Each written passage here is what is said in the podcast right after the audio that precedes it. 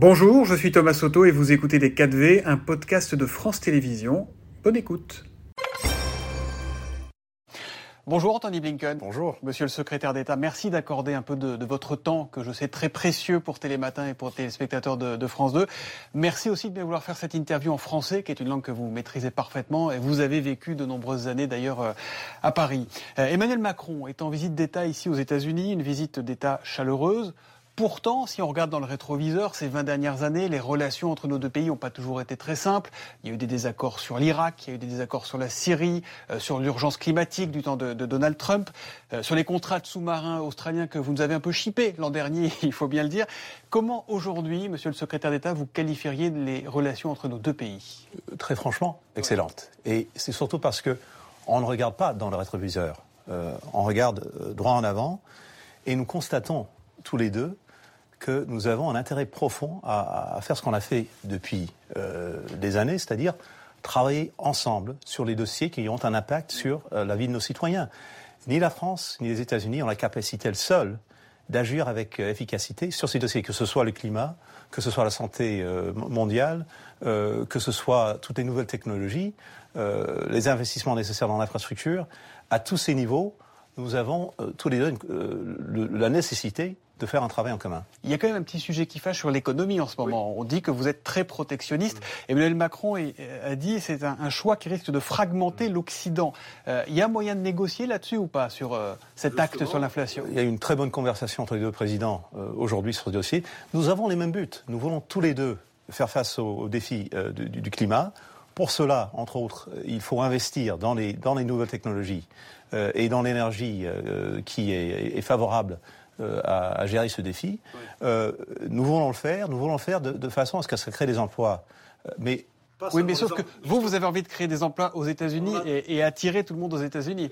Et justement, nous nous sommes, nous sommes d'accord sur l'idée qu'il faut le faire en faisant en sorte que, oui, des emplois ici, mais des emplois en Europe.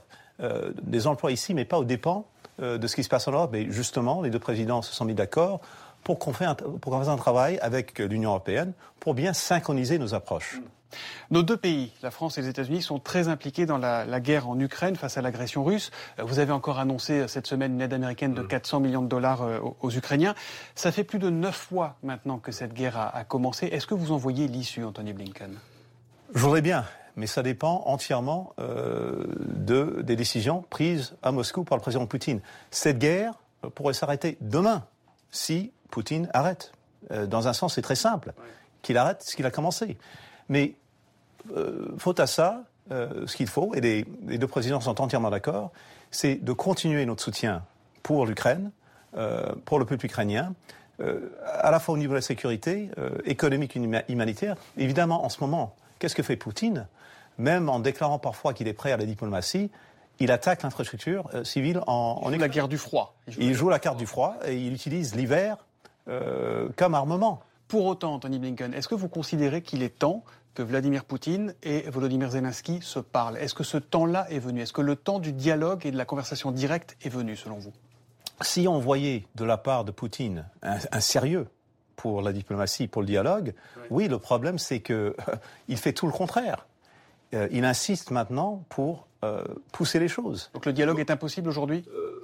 S'il y a un sérieux du côté russe, le dialogue est toujours, euh, toujours possible. On est toujours ouvert à ça. Zelensky, le président Zelensky, a dit clairement que, en fin de partie, il va falloir une négociation, euh, une diplomatie. Nous pensons exactement la même chose. D'ailleurs, le président Zelensky a avancé euh, un plan pour justement mener à une fin de guerre.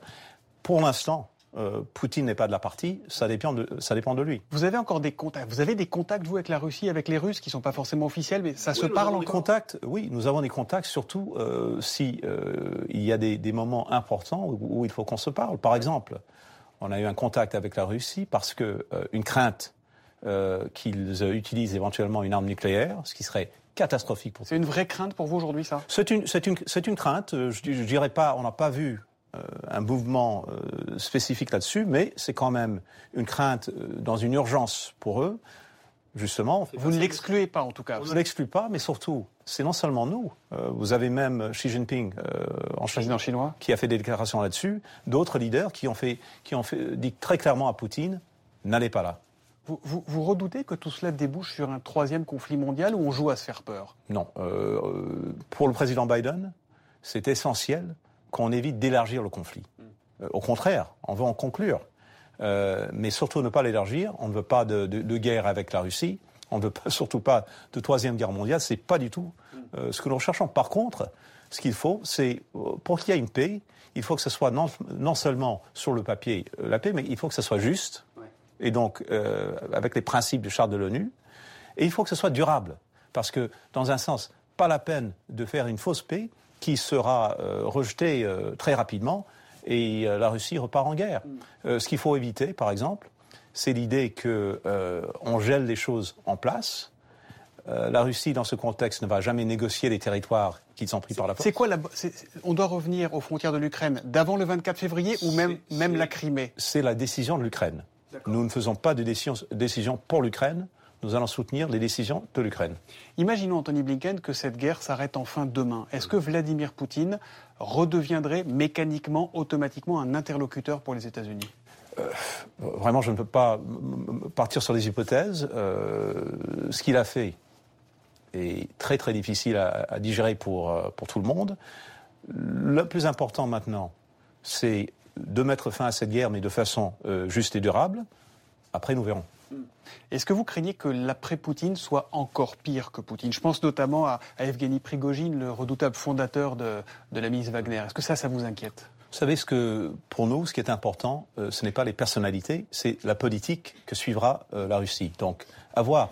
Vous savez, euh, et le président Biden l'a dit tout à l'heure, euh, le président Poutine a très mal calculé en ce qui concerne l'Ukraine. Tout ce qu'il a essayé d'éviter, il a précipité. Mhm. Euh, L'Ouest, nous, ne sommes pas divisés, au contraire, nous sommes solidaires et, unifiés. L'Ukraine est plus solidaire que jamais. Ce que nous voyons en Russie est catastrophique pour la Russie. Il y a plus d'un million de Russes qui sont partis euh, ce qui est peut-être bon pour Poutine parce que c'est justement les gens qui seraient peut-être opposés à lui, mais catastrophique pour la Russie et pour son avenir. Ça remet aussi en, Chine avec des manifestations en réaction à la politique autoritaire de Xi Jinping sous couvert de lutte contre, le Covid. Est-ce que ça vous réjouit au nom des valeurs de la démocratie ou est-ce que ça vous inquiète ce qui se passe en Chine? Euh, Vous savez, euh, le fait que les gens manifestent, qu'ils essayent d'exprimer leur frustration. Évidemment, nous soutenons ça, que ce soit euh, en Chine, que ce soit en Iran, que ce soit où vous voulez. Euh, Donc vous soutenez les manifestants Nous soutenons leur, euh, leur liberté de, de, s'exprimer et de montrer leur frustration. En même temps, qu'il y ait une, une crise, un problème avec le Covid en Chine, on ne se réjouit pas du tout. Au contraire, pour nous, ça serait une très bonne chose que la Chine trouve le moyen euh, de, gérer ce, problème, à la fois pour le peuple chinois, mais également pour tout le monde. Mais est-ce que vous pensez que ces mouvements d'humeur, ces manifestations auxquelles on n'est pas habitué, encore une fois en Chine, mm. peuvent faire vaciller le régime? Vraiment, je ne peux pas faire de, de, pronostic. Euh, est-ce que, est-ce que vous le souhaitez Est-ce que, pour nous, ce que nous souhaitons, c'est euh, quels sont les désirs du peuple chinois? Et est-ce qu'ils ont la capacité d'exprimer leurs désirs? Est-ce que le système politique a la capacité de réagir pour faire suite aux désirs du peuple chinois? Vous pourriez soutenir les désirs du peuple chinois? Évidemment. Euh, mais euh, ce qu'il faut voir, c'est euh, quel est le chemin que prendra la Chine face au défi Covid. Et nous voulons que la Chine ait un succès, parce que c'est non seulement mauvais pour le peuple chinois, mais c'est mauvais pour tout le monde. L'économie mondiale, il y a des conséquences pour l'économie mondiale quand la Chine se referme. Vous avez un voyage qui est prévu là-bas au mois de janvier, hein, dans, un mois. Il est maintenu ce voyage aujourd'hui? Euh, Nous allons euh, en Chine, oui, en début d'année, que ce soit janvier ou février, on n'est pas encore sûr.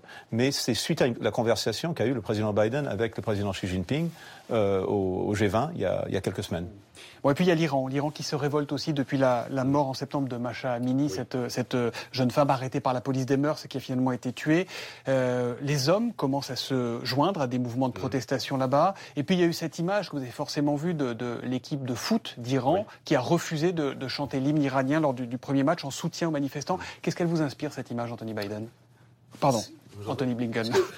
Euh, je, je, suis inspiré surtout par le fait que nous voyons effectivement depuis la mort de Masha Amini euh, cette euh, extraordinaire manifestation justement de la volonté du peuple iranien de s'exprimer, menée par les femmes, menée par les jeunes. Là aussi, c'est quelque chose que nous soutenons. Mais euh, il faut être très, clair là-dessus. Euh, le sujet, c'est pas nous, euh, les États-Unis, c'est pas l'Ouest, c'est pas pas la France. Le sujet, c'est le peuple iranien et c'est leur désir eux aussi de pouvoir s'exprimer librement. Et euh, là, c'est quelque chose que nous soutenons. Euh, par ailleurs, nous essayons de. Est-ce que vous diriez, pardon, que l'Iran, le régime iranien, est une menace pour le monde et pour l'équilibre du monde aujourd'hui? Ce que nous voyons à la fois dans la région même et puis même au-delà, parce que nous voyons par exemple l'approvisionnement d'armement à la Russie pour l'agression en Ukraine. L'Iran soutient la Russie euh, Non seulement soutient, mais soutient avec des drones euh, qui sont en train maintenant, actuellement, euh, de tuer des civils ukrainiens et d'essayer de détruire leur infrastructure. donc c'est une menace dans ce sens, c'est une menace dans la région, soutenant des groupes terroristes, soutenant des groupes qui déstabilisent des pays. Donc je crois que là aussi, la France et les États-Unis sont tout à fait d'accord sur la nécessité de faire face à ce défi. Mais évidemment. Il pourrait y avoir une réponse commune un jour? euh, il, y a, déjà des réponses communes. Nous, avons travaillé ensemble, nous faisons toujours sur le dossier nucléaire, où nous sommes euh, en, accord euh, total. Une réponse militaire? Et nous travaillons aussi sur comment faire face, justement, aux défis de sécurité que pose l'Iran. Tous ces gens, ces populations, les, Iraniens, les Chinois, on pourrait rajouter ceux qui se battent pour la défense des droits de l'homme au, Qatar, ils ont souvent besoin des réseaux sociaux pour, pour s'exprimer. Est-ce que le Twitter d'Elon Musk vous convient?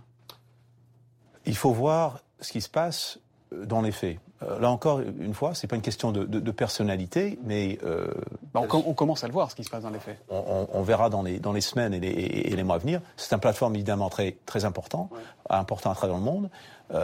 nous espérons évidemment que ce, plateforme euh, soit un espace où les gens, là aussi, peuvent s'exprimer, mais pas avec euh, la fausse information, la désinformation. Hmm. Il devra appliquer les règles européennes sur la modération des contenus, sinon Twitter pourrait même être interdit en Europe. C'est ce qu'a dit la Commission hmm. européenne aujourd'hui. Euh, vous êtes sur cette même ligne? Écoutez, Pour nous, c'est important de faire le maximum pour maintenir euh, la libre échange d'expression et d'informations. Premier amendement. C'est le premier amendement, donc nous prenons ça très au sérieux. Mais il faut faire face également à ce problème que nous avons euh, tous les deux, à comment gérer des espaces où la, fausse information mm. Euh, gagne la partie. Vous avez deux comptes Twitter, hein, votre compte de secrétaire d'État et votre compte personnel. Vous avez payé, vous allez payer les 8 euros d'abonnement, vous ou pas Je vais demander à mon équipe s'ils ont payé pour, euh, avec le département d'État. Euh, à voir. On, va voir comment ça se. C'est pas sûr encore. C'est pas, c'est pas encore acquis. Euh, on, va rester aux États-Unis. Je voudrais savoir comment va vraiment votre président Joe Biden, parce que certains s'inquiètent de le voir fatigué, parfois un peu absent, un peu déconnecté. Il y a un sujet d'inquiétude ou pas là? Moi, j'ai beaucoup de mal. À le suivre parce qu'il est toujours dix pas devant moi.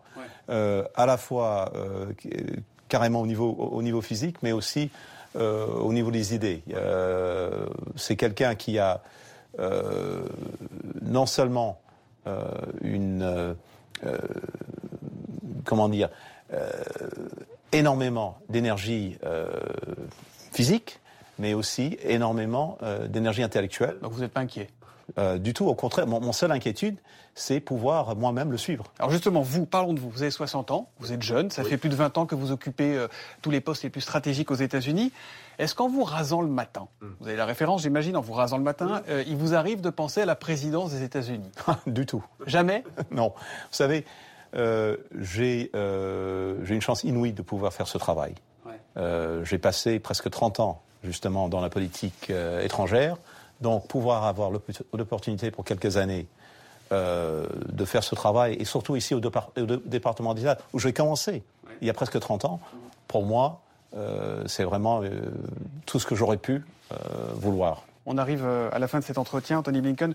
Vu d'Europe, on a parfois l'impression qu'on est à la fin d'un monde, euh, avec les guerres dont on a parlé, avec l'alerte environnementale qui semble de plus en plus irréversible, euh, avec le recul des droits fondamentaux qui vous concerne aussi, vous, avec le recul du droit à l'IVG. comment vous réussissez à rester optimiste? Comment vous réussissez à garder la foi?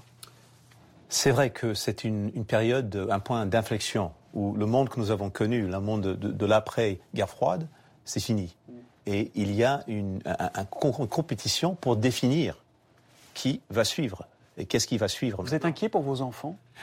Ce qui me donne espoir, je vais vous dire, c'est justement ce qui s'est passé aujourd'hui euh, avec la France. euh, avec nos alliés. Parce que le défi euh, pour le président Biden, c'était de renouer nos alliances, de donner de l'énergie à nos partenariats, justement parce qu'on est convaincu que sur tous ces dossiers importants, on a besoin d'un travail en commun, on a besoin de trouver une coopération, et puis on a besoin de, démontrer que les démocraties peuvent donner des résultats.